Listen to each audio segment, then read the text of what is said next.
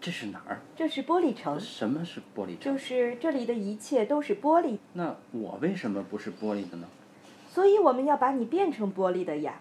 你们怎么把我变成玻璃的呢？当然是经过烧制啦，那我现在是什么做的？人当然是由泥土做的。古代中国、古代希腊、古代埃及的神话里都有过这样的说法，可能是因为早期的农耕民族在生命上都特别依赖植物吧，而植物就是从土里长出来的。而且人和动物死后都会把尸骨还给大地，所以生命的起源就应该来自大地。再没有比这更合理的解释了。所以，如果你还没有变成玻璃，你就应该是泥土做的。那既然我们是用泥土做的，我们死后又会变成泥土，那我们为什么要变成玻璃呢？因为变成玻璃就可以不死了，就可以得到永生。为啥？在古埃及神话里有这么一个故事：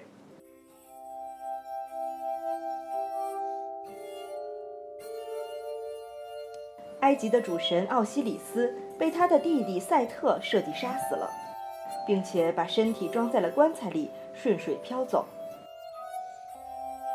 奥西里斯的妹妹和妻子伊西斯，为了寻找丈夫和哥哥的身体，历尽千辛万苦，走过了很多地方。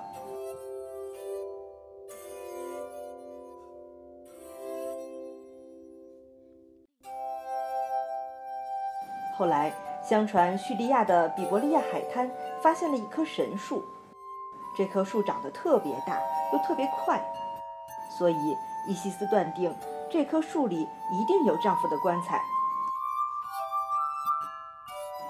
当她赶到叙利亚的时候，这棵树已经被国王砍去了，做了宫殿的柱子。那么伊西斯就只好化妆成一个普通的妇女进了宫。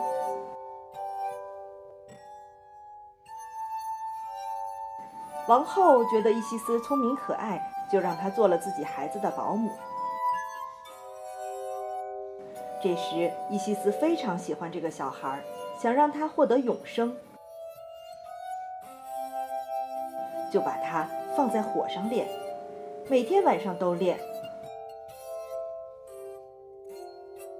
结果有一天被王后发现了，王后非常生气，那么伊西斯就只好让孩子复活，但他就不能永生了。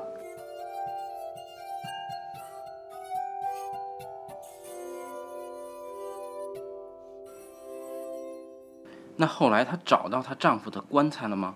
找到了，但不重要。重点是，你觉得他为什么要把这个小孩儿放在火上炼呢？是为了要让她得到永生。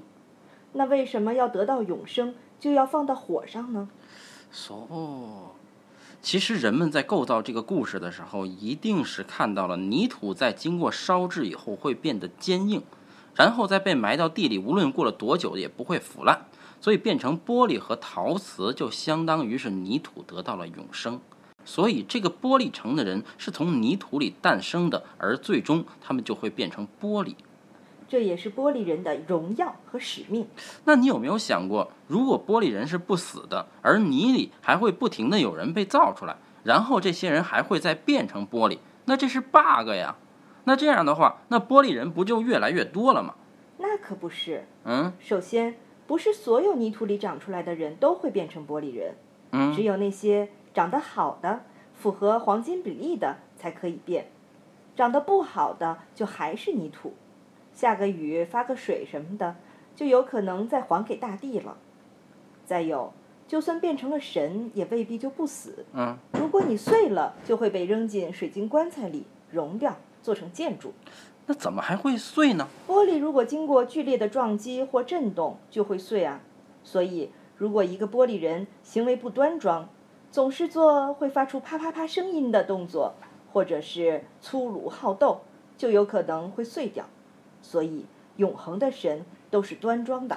so 嘎，那这样一来，在逻辑上是说通了。所以，你要不要来变成玻璃人？那你的意思是说我长得是符合黄金比例的吗？当然啦，你这么可爱，不变成玻璃可真是可惜了呢。可是我怕烫啊，你变成了玻璃，就再也不会怕烫了。快真来吧！真的吗？快来，那真的吗？快来，快来！真的不会烫吗？不会，不会，快来，快真的来！吗？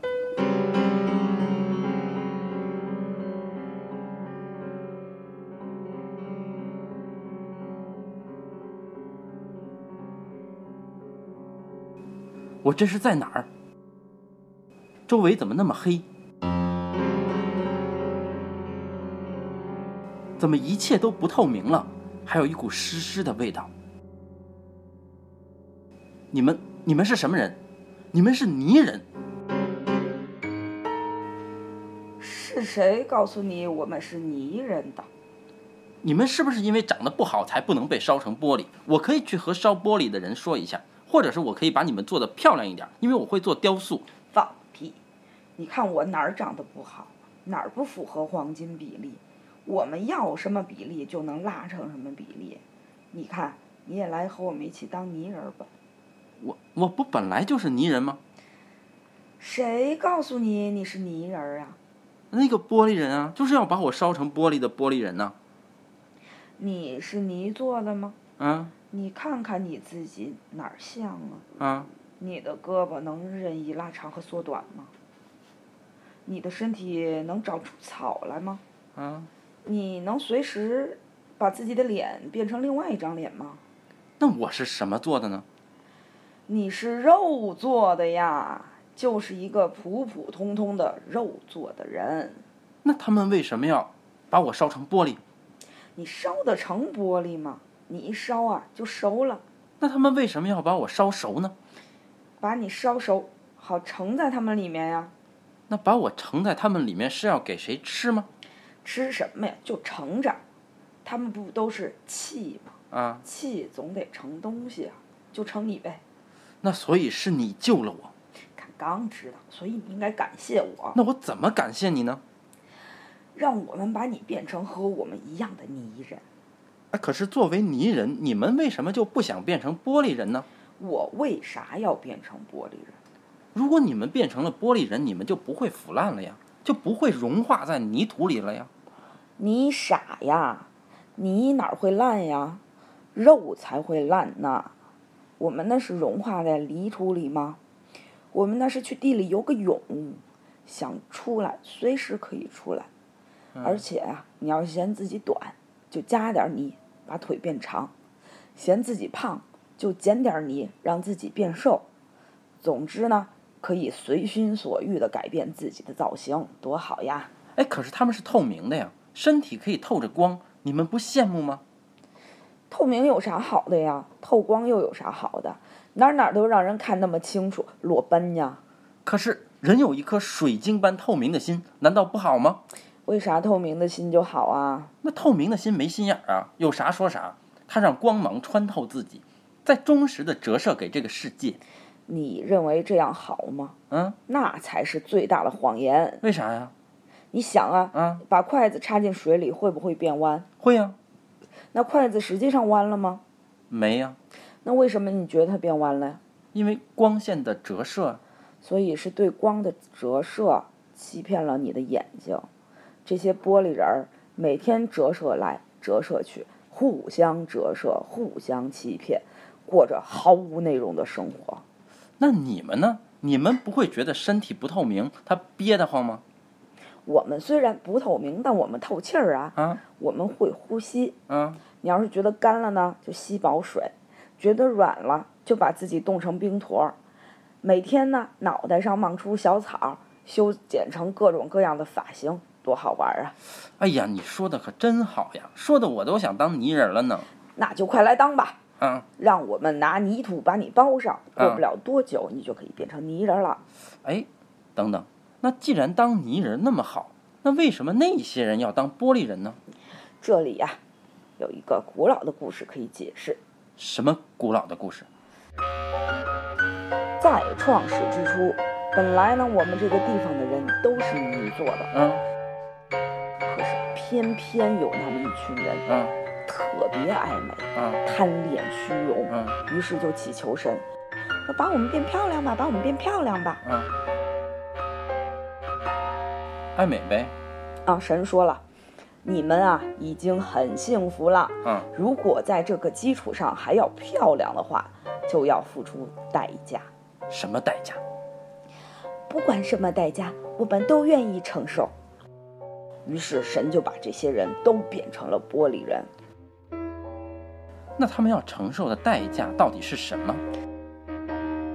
那就是他们以及他们的玻璃城，终有一天会毁灭，你说的毁灭指的是，震得粉碎，那类似于发生了地震，然后这些碎片不会死去，那也不会被粘好，就看着自己和别人碎裂的身体，直到永远。太残忍了。所以啊，别管那些玻璃了，快来加入我们快乐的泥人阵营吧！快乐个屁！啊还不快回家写作业！你现在不好好学习，长大了怎么变玻璃？我就不行，我就不要变成玻璃，我不要被震碎。地震了，地震了！不是地震，桑尼亚在下午给路易讲故事，嗯，豆豆，嗯，故事现在走向了它的结尾，嗯，但是这个结尾究竟是什么呢？这个轰隆隆的声音是什么呢？首先从这个小泥人儿的角度来看，他期待着这次这个轰隆隆声是地震，嗯只要一地震，玻璃城的人就会被震得粉碎，嗯那么泥人儿就胜利了。嗯那么这个时候呢，泥人儿要想再一步的显示自己的力量的话，嗯那他们可以让所有的这些还没有变成玻璃人的小泥人儿，嗯都把自己的爸爸妈妈抱住，就包在自己的泥里。嗯这样的话呢，他们就可以嗯从这次地震里幸免。那么这样的结果就是啊，这些爸爸妈妈就会承认这些泥人的自由。嗯嗯但是，在这个故事里，嗯当这个轰隆隆的声音发出来以后，嗯来的却不是地震，嗯而是洪水。嗯这样的话，只要洪水一来，泥人就会面临着全都被冲掉的、的嗯化没了的危险。嗯这个时候，如果说作为所有的父母的玻璃人，嗯他们这个时候用自己把泥人装在自己里面，嗯那么这时候的泥人就不会被洪水冲掉，就能逃过这一劫。嗯那么这样一来，就证明了他们作为一种所谓的永恒的力量，因为我们是一个特定的形态，我们嗯不管什么情况下都不会改变变形的这种权权利嗯和权威。所以在这个故事里呢，冲出来的是洪水，所以嗯最后的结局就是这些泥土被装进了玻璃里。嗯为什么这个故事会这样呢？因为当泥土被装进玻璃里以后，嗯这些泥土里以后才能长出植物，嗯，所以就变成了以后的那个蔬菜城，花盆啊儿， 蔬菜球，就是那个那个那个那个那《绿野仙踪》里面那个玻璃城。玻璃城，嗯对，那个玻璃城。这样的话，它就诞生了。嗯，嗯嗯，我的故事讲完了，那请联系一下，展开讲讲。就是我想跟你讨论一下这个形式和内容的关系问题。嗯，质量和对形式，亚里士多德的对，那个，你觉得什么是质量呢？一切可以被形式组织起来的东西，那不就成了互相定义了吗？没有啊。到形式的时候就不会嗯再、，那什么是形式呢？形式啊？嗯哦，的确会变成用来组织 质量的东西，就变成循环定义了，。对吧？嗯，那不行哈。嗯，那个形式与质量，最早的时候是亚里士多德嗯提出的，嗯就说我们世间的万物嗯一切都是由基本元素构成的。嗯嗯，一般来讲就是风土水火。嗯嗯，它们代表它们这四类代表了一切存在的嗯物质。嗯但是这些东西它们是混沌的，就像泥人儿一样，嗯它们是有无限发展的潜力的。但我们也可，其实我们现在当代会认为这种状态是极为自由的，因为有非常多的可能性。嗯但是古代人会认为说，那我们的世界不就崩塌了吗？就是一团散沙，所以必须要有一套秩序。嗯去让你成为你，桌子成为桌子，让这个宇宙有序的工作。嗯所以他就说有一个抽象的一套秩序，这个秩序就就是叫形式。嗯那么这个形式去结构各种不同的物质，哪怕是按照比例、或者按照什么哈的一套方法规则吧。嗯嗯那么让我们这个世界就是成为我们生活在其中的这个世界，这个东西就是形式。其实往往在人的心里啊，它也有这么两种成分，就是一种是被形式化了的思维，嗯而一种是没有被形式化的思维。嗯那个没有被形式化的思维，它是非常乱的，就像知了一样，如嗯它自己所示的那么存在着，就你没法给它命名，没法去规范它。嗯而这种东西呢，会总在不停的想去超越、颠覆，或者说吞噬形式。嗯因为在艺术发展史上，从古代一直到二十世纪初，一直嗯以来是所有的质料都一直在被形式所，就构是造所以就一直是生活在形式里嘛。嗯。但是呢，就不停的会有一些前卫的艺术家，对他们想去挑战这个对业已成型的艺术，嗯他们会会想出各种办法来，嗯嗯，让你重新去认识什么是艺术。对那发展到现在，嗯，比较极端的，就是我们说的那种沉浸式的嗯艺术。我们很多人去看这种艺术的时候，会因为寻找不到这个作品的意义而感到迷惑。那么，当你但是寻找不到意义的时候，可能就是你找不到一个特定的形式去规范它的时候。对，因为这个形式没有被事先的给出。对。呃，但是大家与此同时，又会觉得在这样的作品里面感到非常的愉快和快乐。嗯呃因为我们可以像逛游乐场一样，去与这些作品建立关系，它可嗯以是一切我们想要赋予它的形式嗯的东西。对。嗯，那你到底是想做词人儿还是泥人儿呀？呃，